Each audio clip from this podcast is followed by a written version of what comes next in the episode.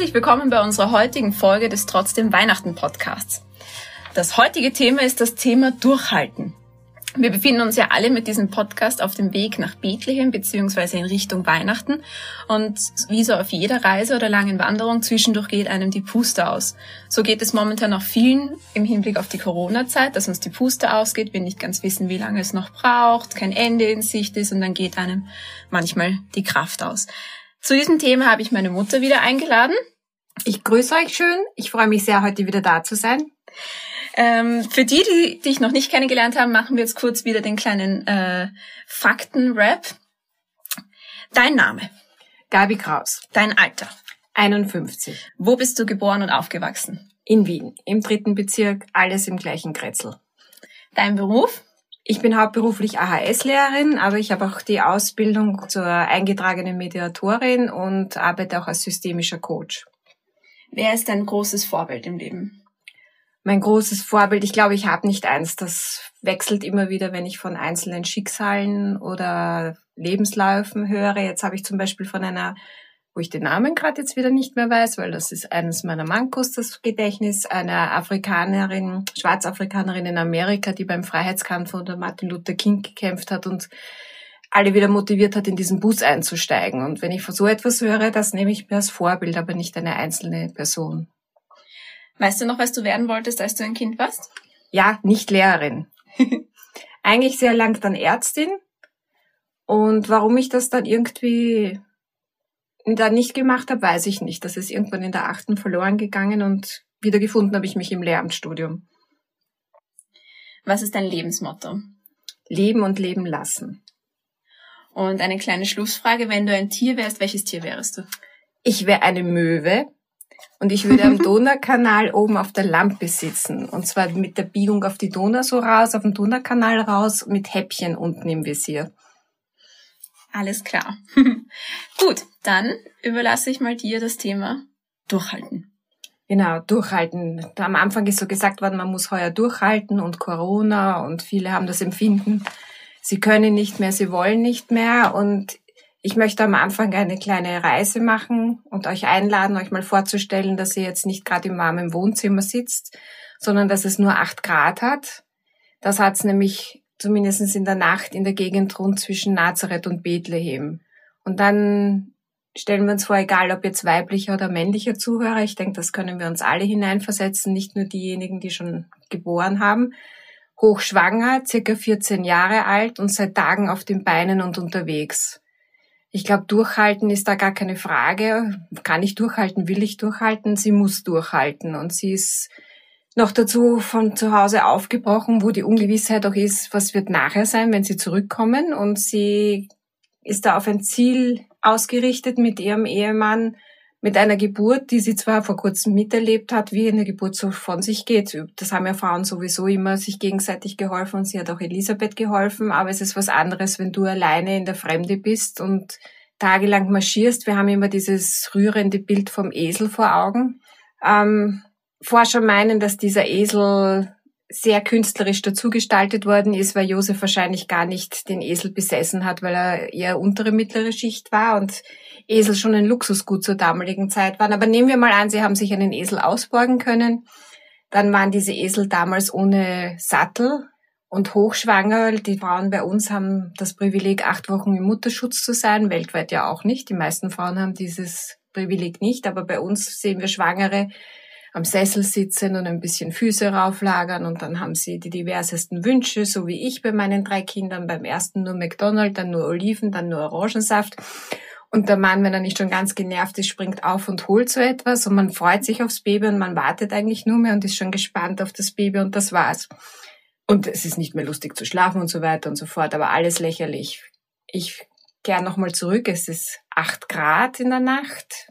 Wir wissen, dass die Weihnachtsnacht wahrscheinlich nicht im Dezember war, sondern eher Ende November, Anfang Dezember, auch von der Sternenkonstellation. Außerdem waren die Schafe noch auf dem Feld und gegen Ende Dezember sind die Schafe nicht mehr auf dem Feld, weil es die Jungtiere nicht überleben würden.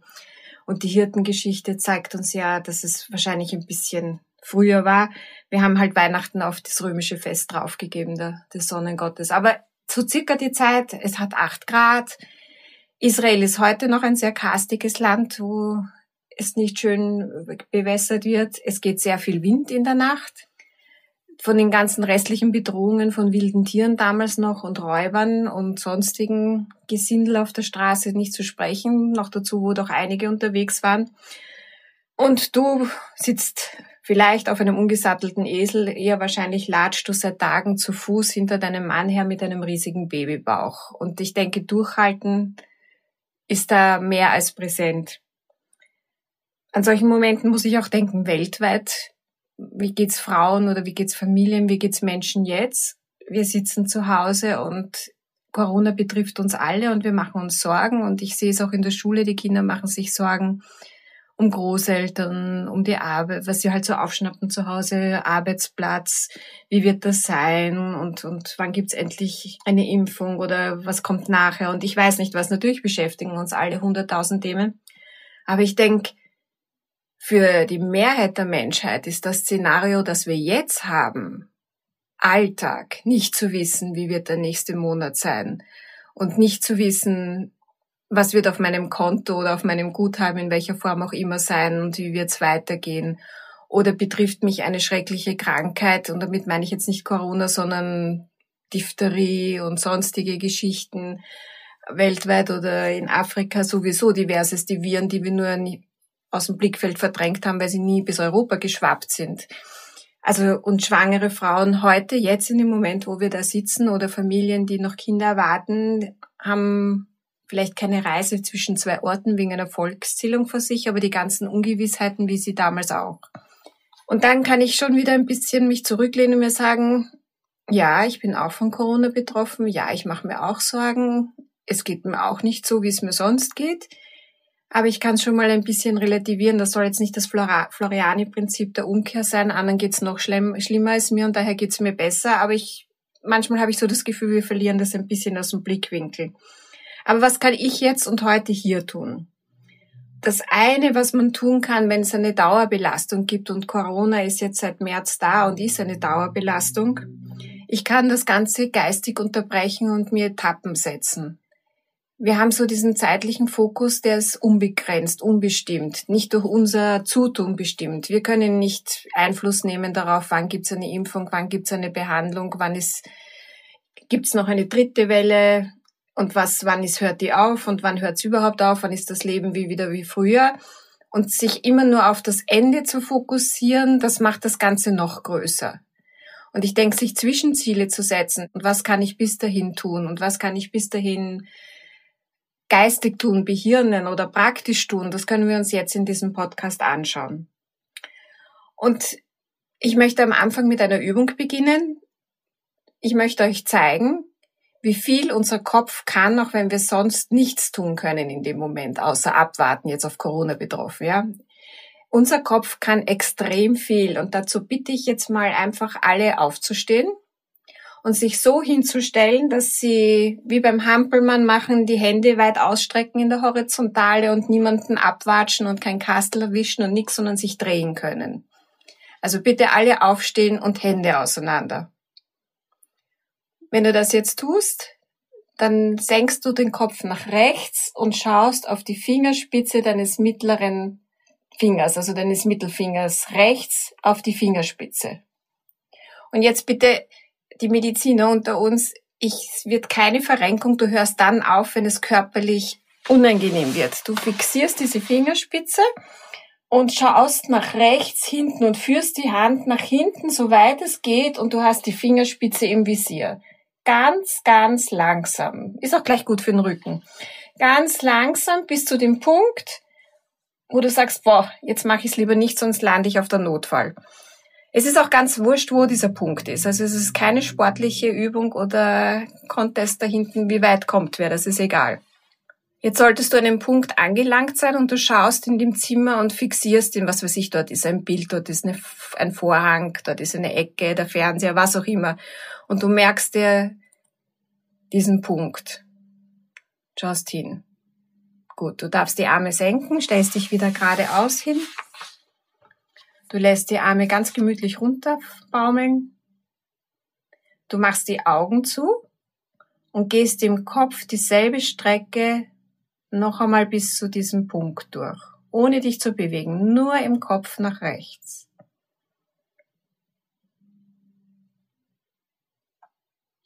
Auch wieder langsam, du näherst dich dem Punkt, wo du warst. Und du versuchst im Kopf weiterzukommen noch ein bisschen. Aber nur so ein bisschen. Augen wieder auf. Arme ausbeuteln. Und jetzt wieder Hampelmann, die Hände zur Seite, rechten mittleren Finger, ganz langsam wieder mit wirklich schauen und schau, wie weit du kommst.